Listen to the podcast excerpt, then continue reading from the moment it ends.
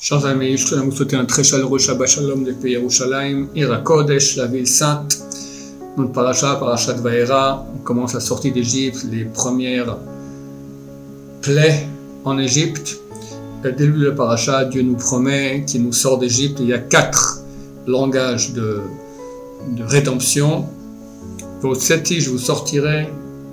Vitsalti, je vous sauverai. L'arkarti, je vous prendrai les vêtements qui vous amènerait dans la terre d'Israël. Par, rapport à ces quatre langages de rédemption, on boit les quatre verres de vin le soir de Pessah.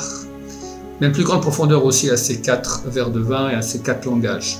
Parce qu'en fait, Béni Israël sont descendus en Égypte pour souffrir, parce qu'ils devaient réparer des gilgulim, des réincarnations passées. Et effectivement, on voit aussi un signe à cela dans notre paracha, il y a eu quatre générations pécheresses après le premier homme. Déjà à la génération du petit-fils de Adam, Enoch, l'humanité commence à pratiquer la vodazara, l'idolâtrie. Puis il y a eu le déluge, la débauche sexuelle, le vol qui ont causé le déluge. Puis la tour de Babel, où ils construisent une tour pour se battre contre la divinité. Et enfin Sodome et Gomorre, la débauche, la mécréantise au niveau optimal. En fait, comment se fait-il que l'histoire du peuple d'Israël commence par un esclavage si dur en Égypte?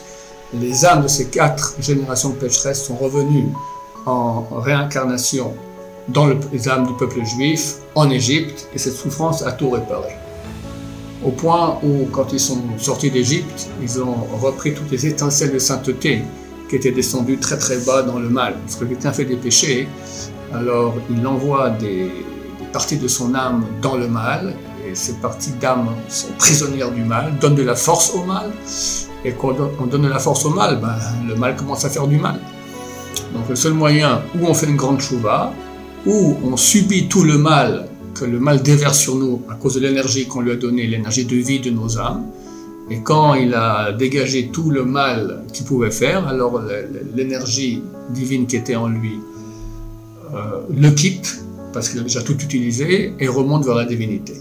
Ce qu'ont fait Béné Israël en Égypte. Ils ont supporté toute la souffrance et ainsi ils ont épuisé toute l'énergie que le mal avait et sont sortis d'Égypte avec toutes ces étincelles de sainteté, toutes ces parties d'âme qu'ils avaient récupérées. C'est ce que Dieu avait promis à Abraham Avinu, qu'il jugerait le peuple qui les mettrait en esclavage et que Béné Israël sortirait avec beaucoup de biens. Alors il y a, dans le sens simple, ils ont pris des habits, des assiettes en or, bon, ils ont pris un peu, mais c'est très peu payé pour toutes ces années de souffrance. Le grand bien qu'ils ont pris, c'est toutes ces étincelles de sainteté. Et on voit un signe à tout ce que je vous dis là, dans notre paracha, le verset 7, la Elohim.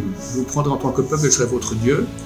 Vous saurez que je suis l'éternel votre Dieu. Hamotzi etrem mitachat sivot mitzrayim, qui vous sort de, des souffrances d'Égypte. Alors la fin de ce verset, Hamotzi etrem mitachat sivlot, si on prend les, les, initiales de ces lettres, ce sont les initiales de ces quatre générations. Hamotzi, c'est Hei, c'est Haflaga. Dor Haflaga, la génération de la tour de Babel. Etrem, c'est Aleph c'est la génération de Aleph Enoch, le petit-fils de Adam. Mitachat, même, c'est Maboul, le déluge. Sivlot, c'est sa mère, c'est Sdom. Donc, il y a ici un signe de ces quatre générations pour lesquelles Ben Israël sont venus en Égypte pour réparer.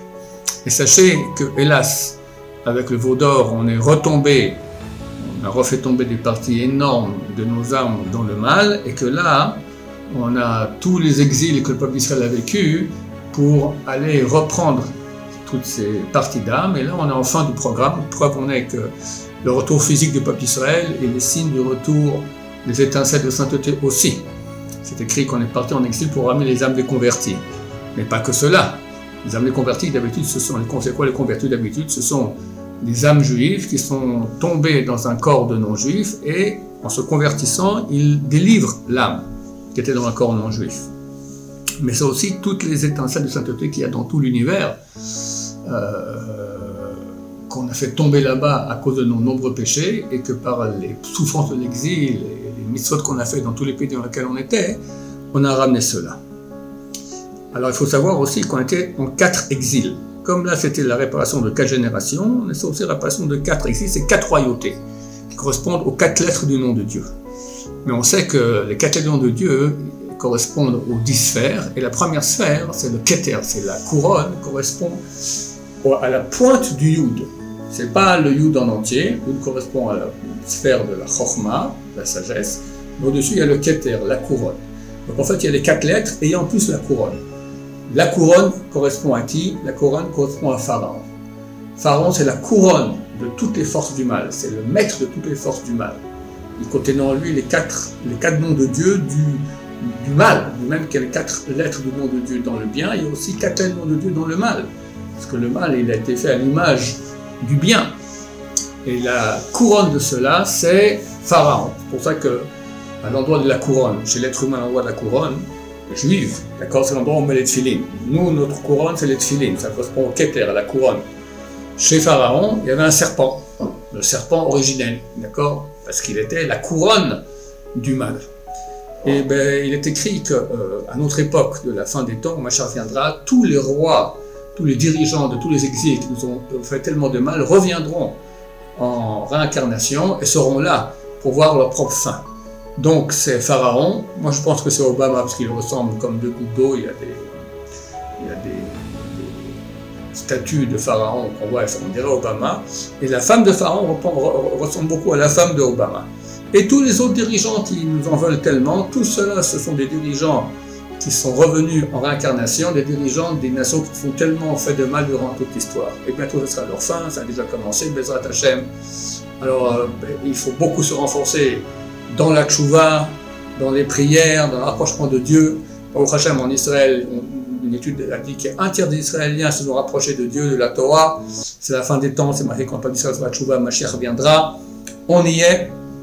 On est aussi au bord, il semblerait d'une guerre avec Hezbollah au Liban qui sera extrêmement décisif pour le peuple d'Israël, et au bord d'une guerre mondiale avec les Yéménites, avec euh, la Corée du Nord. Tout cela nous montre qu'on est très proche de la fin. Alors beaucoup se renforcer dans la sainteté. Il n'y a pas de plus grande sainteté que le Shabbat, source de toute la sainteté dans le monde. Donc je vous souhaite à tous un Shabbat plein de sainteté, plein de bonheur, plein de Torah, plein de présence divine dans vos maisons. Amen, Amen, Shabbat Shalom, Umvurach.